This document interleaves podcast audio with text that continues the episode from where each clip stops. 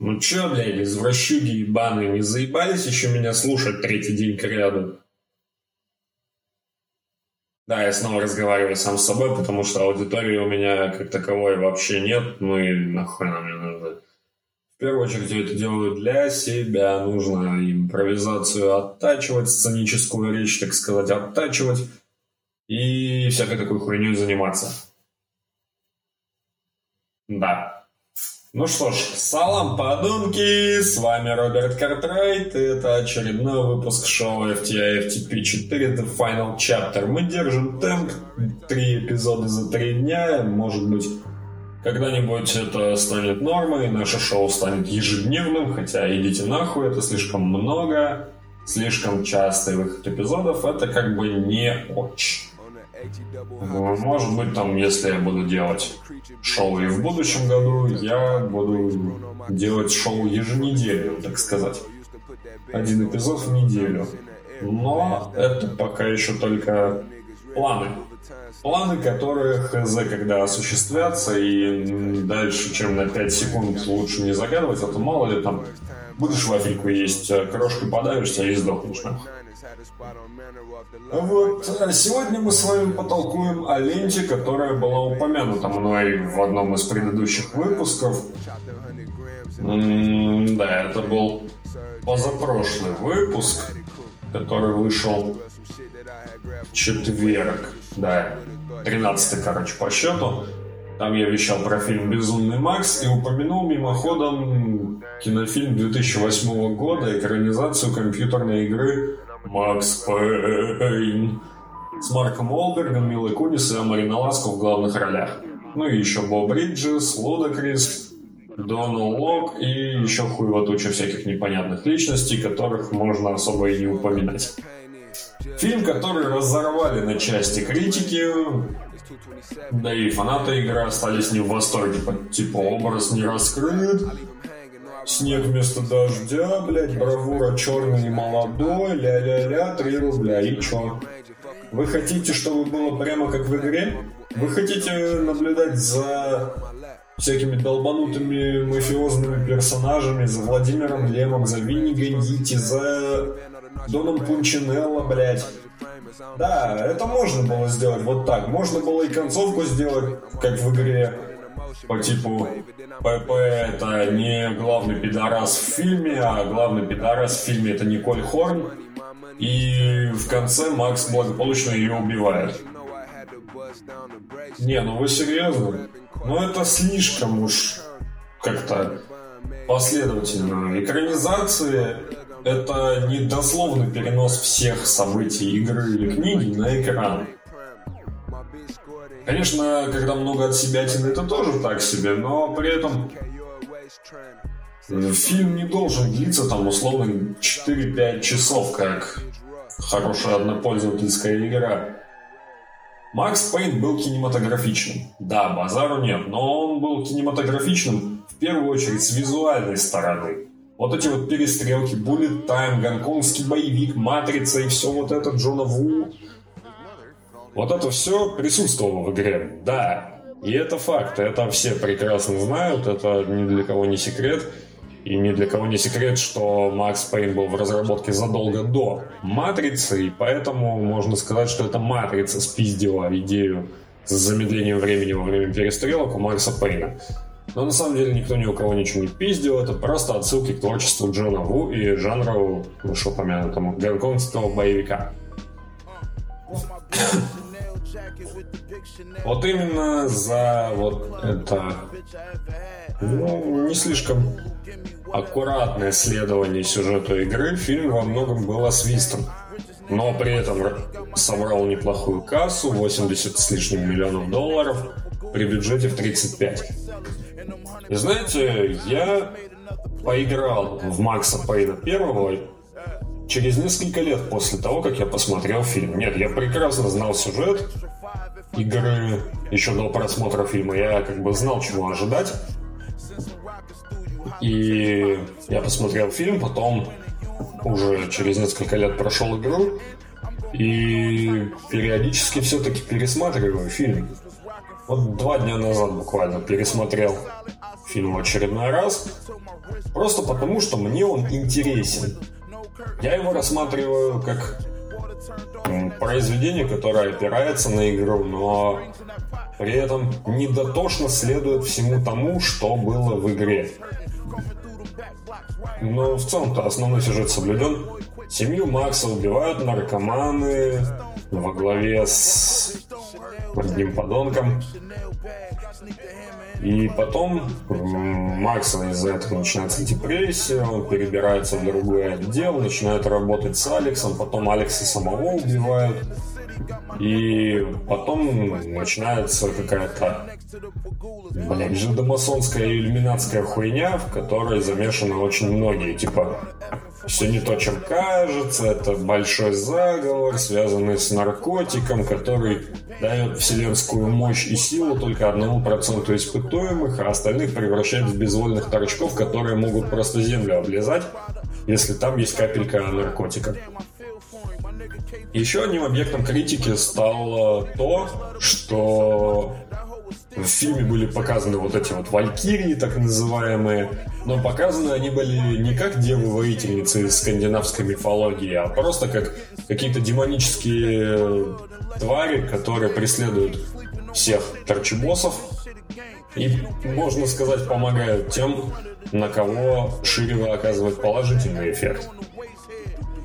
Я вот напротив считаю именно такое воплощение таких валькирий очень удачным. Ведь, по сути, наркотик только назван в честь валькирий. Но он как бы не должен от, отождествляться именно с этими девами-воительницами. Мы все прекрасно помним, как они были показаны в книгах Дмитрия Емца. Если они не в доспехах, то они выглядят как обычные люди со своими тараканами и со своим бэкграундом. Здесь нужна была именно такая устрашающая сущность, которая, э, блять, внушает ужас. Самое простое объяснение. Торчки, на которых Валькирии оказывают наркотический эффект, они должны бояться их.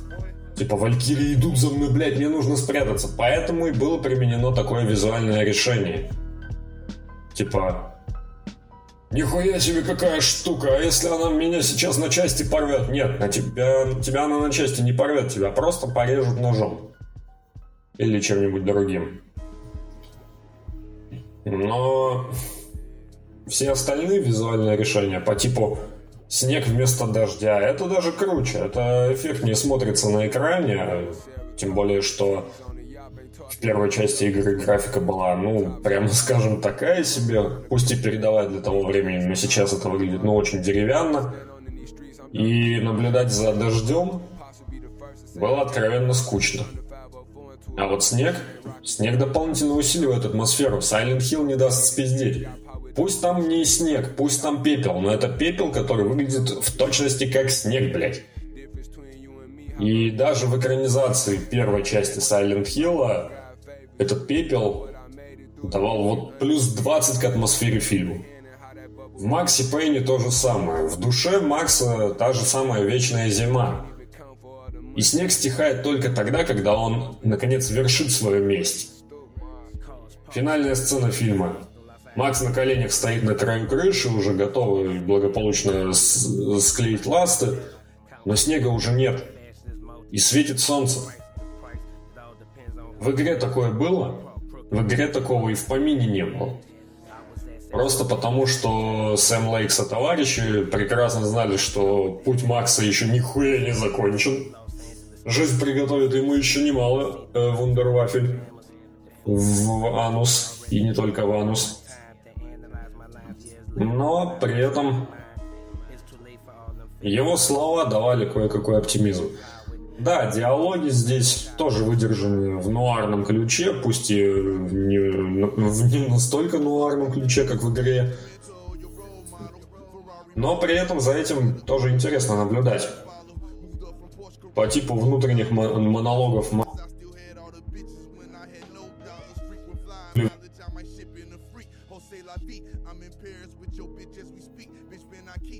Закинули в речку и бросили умирать, а он такой, а вот хуй вам, я не сдох. И пусть в игре ему наркотик вводят силой, а в фильме он принимает его добровольно, чтобы не скопытиться от переохлаждения. Насрать, это даже более логично.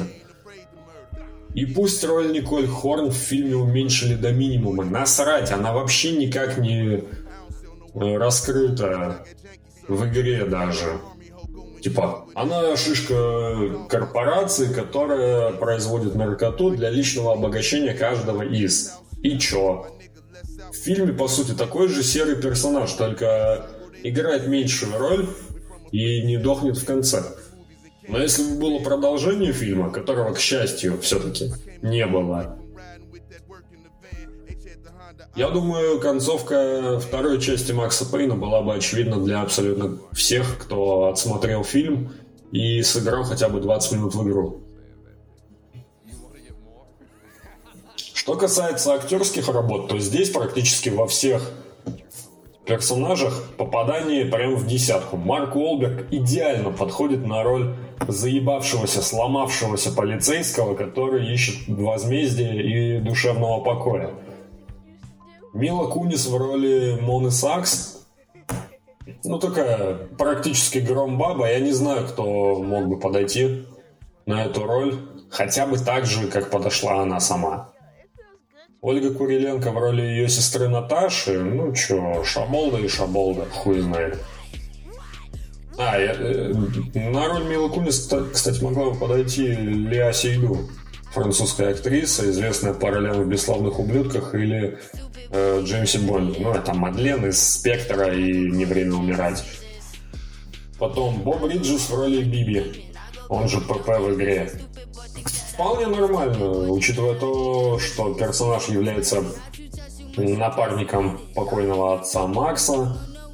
Соответственно, нужен был такой, ну, не то чтобы сухонький старичок, старичок э, достаточно такой крепенький, который может и пушечку достать, и поебалу кому-нибудь вломить на всякий случай.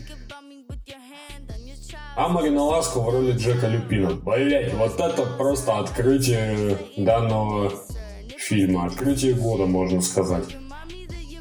Сумасшедший психопат, который поимел свой профит с Валькирии и всего остального. Да, это очень удачное, очень удачное решение кастинг-директора, поэтому тут 5 баллов. Луда Крис в роли Джима Бравора. Ну, в принципе, нормально.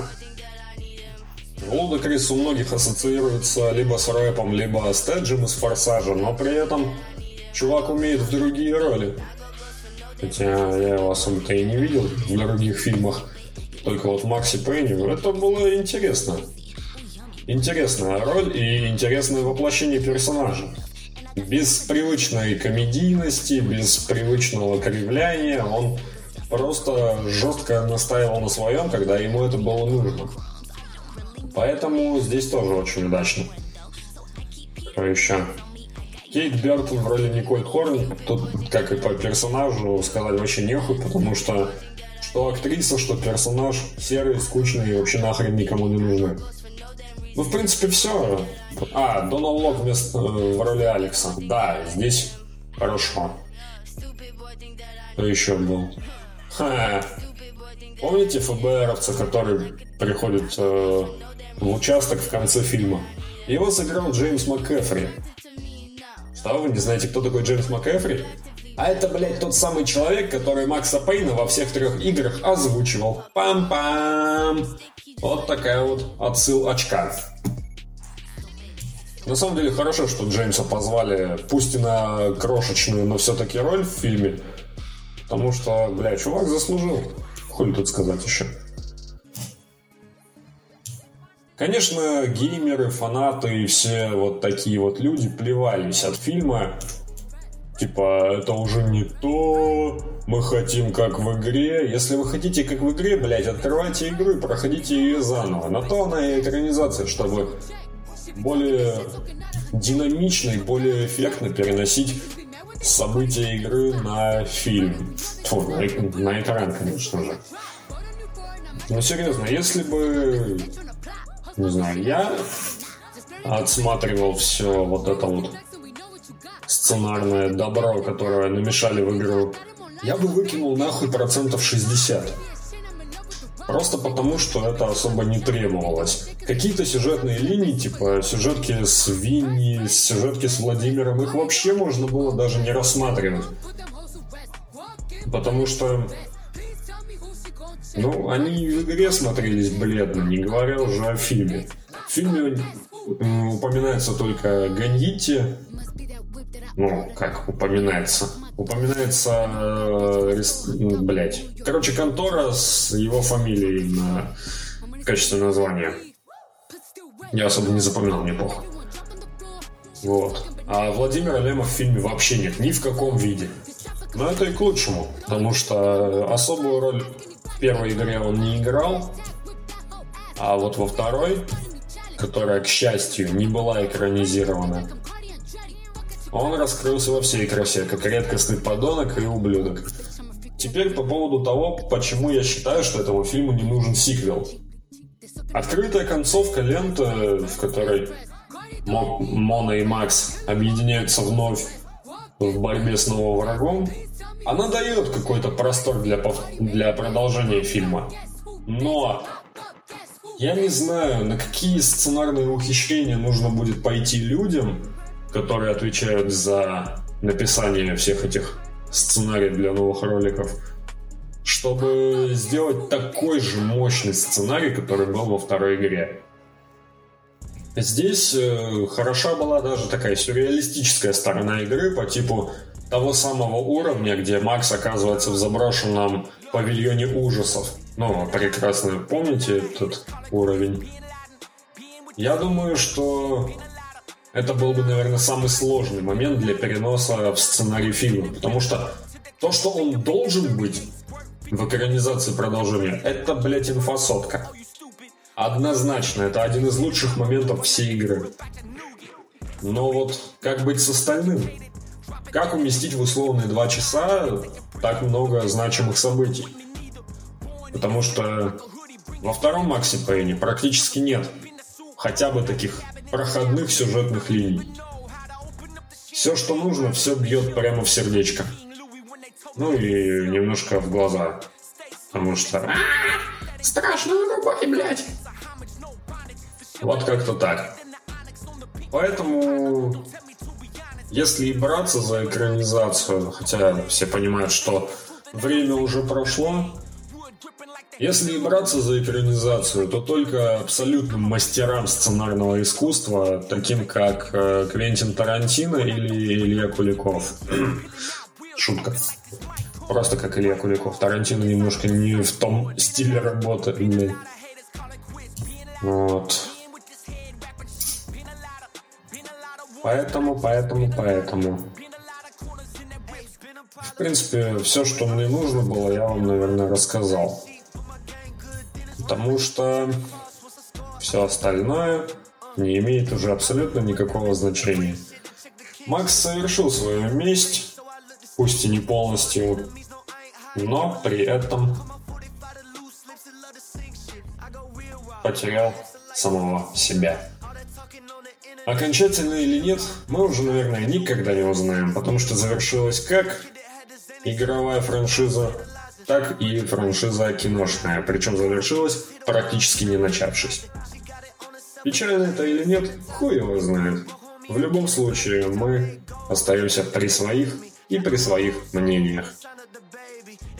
Ты имеешь свое мнение, но это похоже. Ведь я тоже, ведь я тоже. Я имею твое мнение тоже. Ха-ха, сука. Вот такая вот хуйня. На этом, пожалуй, все. С вами был Роберт Картрайт и шоу FTA FTP4 The Final Chapter. Да, нести херню в микрофон у меня получается хорошо, но сегодня было так, средненько. Может быть, не угадал с фильмом, может быть, просто нес херню слишком долго. В любом случае,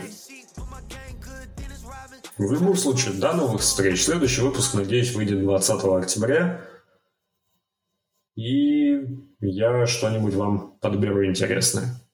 Ну а пока, so long, suckers! На этом, пожалуй, все. Ля-ля-ля, 3 рубля, стоп, снято. Вот так вот.